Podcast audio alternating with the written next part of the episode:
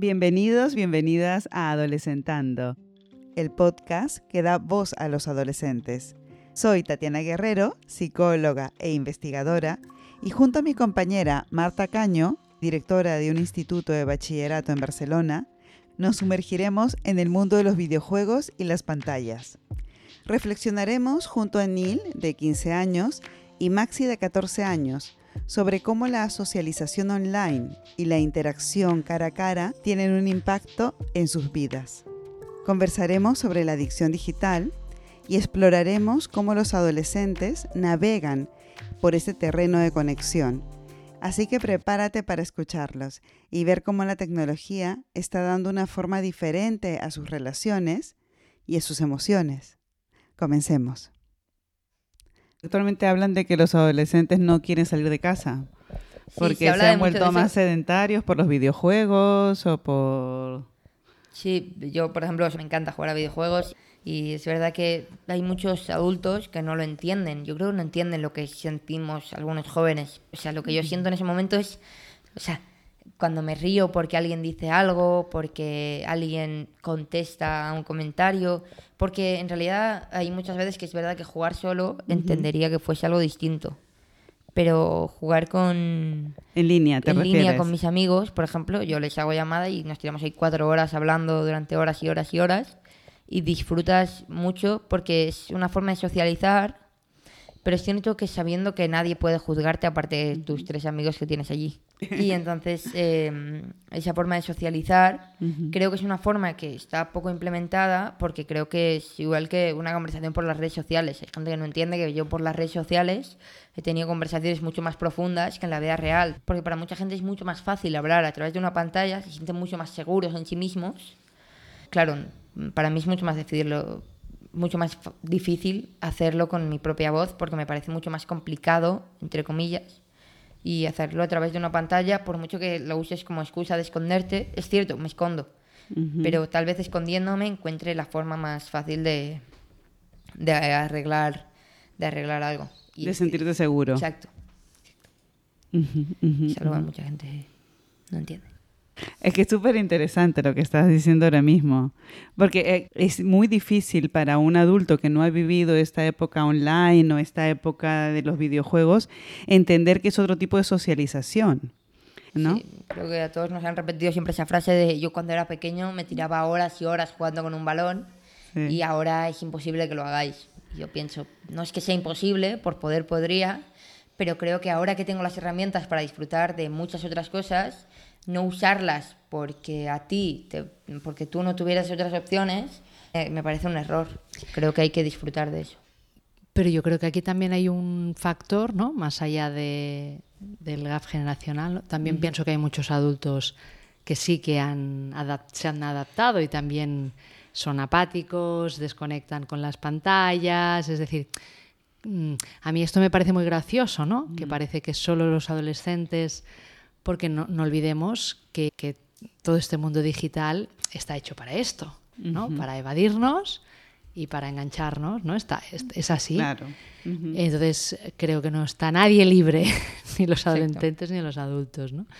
Pero, se, como tú decías, se demoniza más en el mundo adolescente, ¿no? Pues una cosa que me choca, ¿no? O sea, es como que solo son los adolescentes los que se han rendido a este mundo y no es verdad. Estamos todos rendidos. ¿Quién puede ir sin el móvil por al el fin y al cabo es otro tipo de adicción. Es decir, mm, a mí siempre que me dicen eh, esta la típica frase de yo cuando era pequeño iba a la plaza con mis amigos a jugar un poco al balón yo les digo, mira, ¿yo qué estoy haciendo? Yo estoy jugando, ¿no? ¿Con quién? Con mis amigos. Estoy haciendo exactamente lo mismo que tú, solo que me quedo en casa. ¿Cuál es el problema en ello? Y no me responden. Em, y ese es, el, ese es el mismo problema. Yo creo que no están en grado de entender, quizá porque no quieren entender que estamos haciendo lo mismo, ah, pero distinto. También hay que decir que yo por mi punto de vista tampoco me parecería de que esto tiene que ser una cosa tan flexible, porque al fin y al cabo es otra adicción y es bastante seria, porque es una adicción poco tratada y que podría llegar a em, eh, bueno, podría llegar a gran escala. Em, pero yo creo que es una adicción como cualquier otra. O sea, yo la trato como una adicción como cualquier otra. ¿En qué sentido? Por ejemplo, en tu caso. Mm, a mí me gusta mucho jugar a videojuegos y estos días lo estoy notando. Mis amigos no están por aquí, bueno, la gente con la que suelo quedar no está por aquí, por Barcelona. Y pues entonces, pues, ¿qué hago? O me tiro el día tocando instrumentos de música o me, me la tiro jugando a videojuegos. Y pues yo noto, es un desgaste, ¿eh? O sea, es una cosa bastante seria y yo creo que es una cosa que tienes que aprender a regular, pero, como bien he dicho, tienes que aprender a regular, no que los demás te regulen por ti. Porque al fin y al cabo, con la prohibición tienes el deseo de hacerlo. Y eso con, con todas las cosas. Pero yo tengo una pregunta, lo digo porque yo lo noto en mí. ¿eh? Em, cuando es tan fácil lo de los videojuegos, las pantallas, las redes sociales, ¿no hace que te olvides un poco de otras posibilidades? Es decir, yo leo menos desde que tengo móvil y me encanta leer, pero me pongo en el móvil, me pongo a mirar Twitter o cosas interesantes, cosas de educación, y luego ha pasado una hora y digo, ostras, y no he leído, que en realidad hubiese estado bien también leer, ¿no? Hubiese estado bien pasear y moverme, ¿no? Eh, este punto de, de es tan fácil, tan fácil que a veces hace que no pensemos en nada más, ¿os ha pasado a vosotros? Sí, sí. Sí, creo que a todos. Es decir, un teléfono es mucho más fácil de- que un libro. Deslizo, mm, cada un vídeo de cada cinco me saca una sonrisa y, y me divierto. Porque es, por ejemplo, hay muchos momentos que es divertido. O, o sea, me gusta mucho leer, pero es cierto que hay veces que me aburre. Porque un teléfono es mucho más mucho más sencillo que, por ejemplo, una quedada para el voleibol o cualquier o una cena con amigos. Esas cosas son mucho menos frecuentes que, que estar un día por llamada por Discord. Es lo mismo. Claro, porque el teléfono lo tenemos al lado, ¿no? Exacto, el teléfono es, es- me parece, como frase la- me la han usado muchas veces, un teléfono es demasiado accesible. Mm. Porque es cierto que hay muchas adicciones, me lo han preguntado muchas veces, ¿tú eres adicto a unos videojuegos? Y digo, ¿Y tú qué respondes? yo digo que no, yo digo no, los disfruto Ujú. y por eso paso tanto tiempo, porque es un momento donde disfruto y disfruto haciendo algo que es fácil para mí, que es relajado y donde me lo paso bien y me echo unas risas. Es un momento muy top. Pero luego es verdad que hay momentos que mm, te gusta desconectar y que es cierto que unas pantallas te quitan esa libertad, entre comillas, para hacer lo que tú quieres. ¿En qué sentido? No entiendo. Libertad me refiero a que, por ejemplo, hay muchas veces que una conversación de WhatsApp te tiene un poco como medio atado. Como esa sensación de que tienes que responder siempre a un mensaje que te llegue, te llega una notificación, no puedo dejarla pasar, qué error. Eh, no puedo tardar más de cinco minutos en responder un mensaje, mm, sería mortal. Eh, imagínate es una emergencia. Esa forma de estimular a tu cabeza, que lo haces sin querer, pero que es algo que pasa, es un momento donde las pantallas creo que molaría mucho que eso se pudiese quitar. Entonces, es cierto que por mucho que yo lo intente evitar, es muy complicado, porque siempre hay algo que hacer en un teléfono. Ajá. E y esta inmediatez, ¿no? Que nos demanda un teléfono. Cierto. Que es esa mm, necesidad como de estar todo las 24 horas, Mm. porque si no sientes que te vas a perder algo. A mí me gustaría preguntarle a Maxi, que él ha dicho que combinaba videojuegos ¿no? y pantallas con, con tocar instrumentos, si también coincide con Neil o, él, o tú tienes más sensación de, de poder mantener a raya más los videojuegos dedicándole a la música o, o crees que esta facilidad de la que hablaba Neil te puede robar algún momento de, de practicar el instrumento, de hacer música? Yo lo veo como cosas, bueno, yo lo veo como, como un igual, ¿sabes? Si no puedo tocar un instrumento, juego videojuegos. Si no puedo jugar un videojuego, toco un instrumento, porque al fin y al cabo son dos cosas que me ayudan mucho. El problema es que yo le veo, yo le tengo un poco más de miedo o respeto a los videojuegos antes que a tocar un instrumento. Porque yo cuando juego a un videojuego noto como Em, eh, desconexión del mundo. Al fin y al cabo, em, es un momento donde tu mente está para el videojuego y es una anestesia bastante, bastante, bastante buena para, bueno, pues si tienes un mal momento y no lo quieres estar, pero Mira, lo mismo pasa con las drogas. Si estás en un mal momento y utilizas una droga, cuando pases otro mal momento vas a utilizar otra droga. Em, y vas a seguir así hasta que te des cuenta o no te des cuenta. Y entonces, pues me parece que sí, ese es un tema que le tengo un poco más de respeto y me, me, gusta tenerlo más a raya, tenerlo un poquito más controlado. Por ejemplo, ¿qué es lo que haces para tenerlo más a raya? No estar. a veces no estar, no estar jugando a videojuegos. Es verdad que cuando no tengo otra opción antes que leer me pongo a jugar un videojuego, eso es verdad. Pero, pero sí que disfruto también de los momentos uh, cuando, cuando estoy haciendo otras cosas, como, como... Mira, no, quedando con mis amigos no, porque yo antes lo primero que se me ocurre es quedar y después ya es, si no hay nadie que quiera quedar, juego un videojuego. Porque es como mi segunda opción, al igual que la música. Um, la música es tu segunda opción. Sí, antes de, de, quedar con amigos. Um, porque los amigos no siempre están y tienes que tener distintas cosas que hacer si no, si no, si no están disponibles en ese momento. Pero sí que hay que mirar um, que esto no se uh, que las adicciones en general no se vuelvan uh, muy um, fuertes. ¿Tú lo sientes a veces? Sí, sí, yo, yo lo siento. A ver, también hay que decirlo, que yo no juego en línea, yo solo juego conmigo mismo. Juego a juegos que son solitario y ya está. Em, y también así te aburres más rápido porque no tienes nadie con quien hablar. Em, pero, pero aún así yo, yo noto, yo noto una, una fuerza de querer seguir jugando. Claro, interesante, ¿no? Súper. Sí, bueno, es, es, un tema complejo, ¿eh? el de las pantallas, los videojuegos, las redes, ¿no? Mm.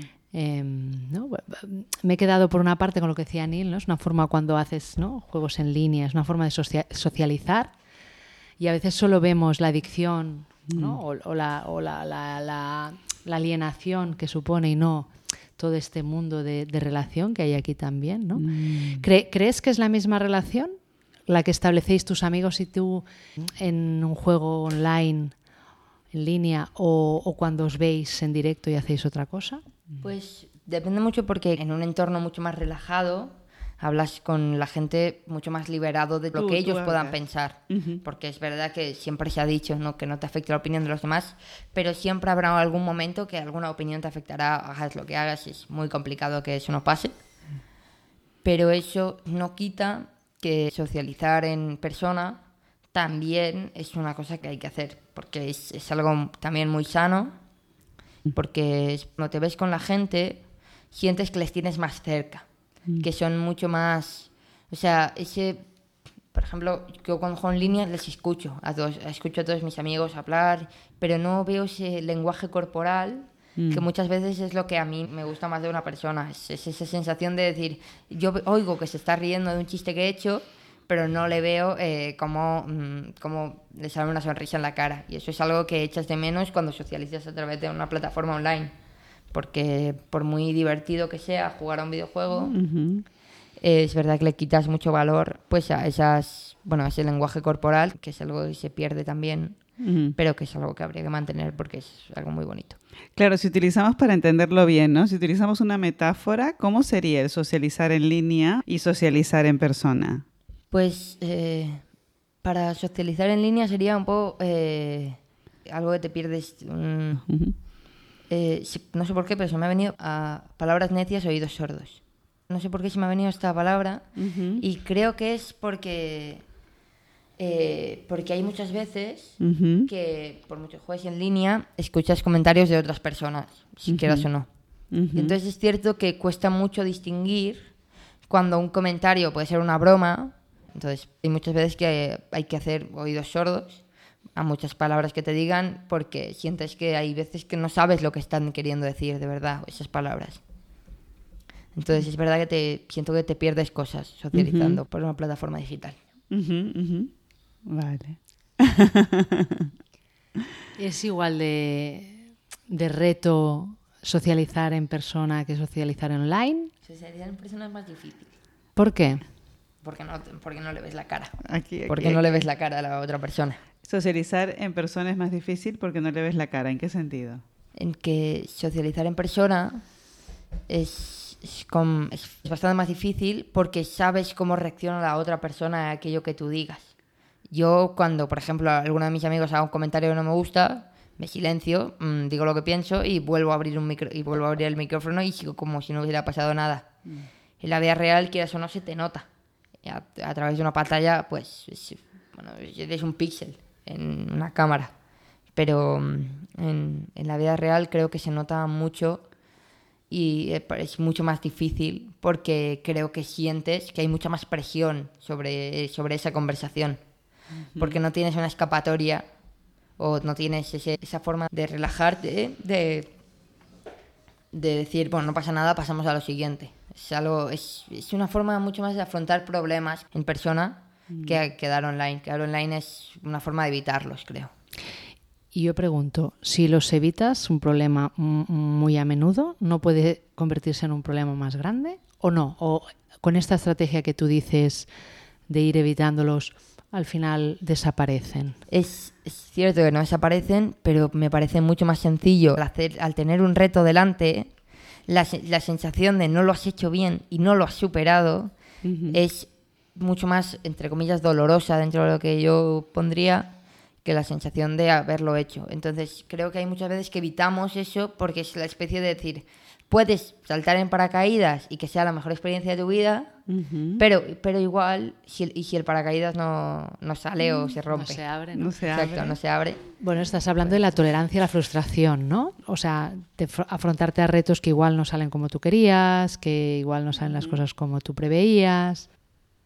Y así concluimos otro episodio de Adolescentando, donde hemos explorado desde los desafíos de la adicción digital hasta la importancia de enfrentar conflictos cara a cara.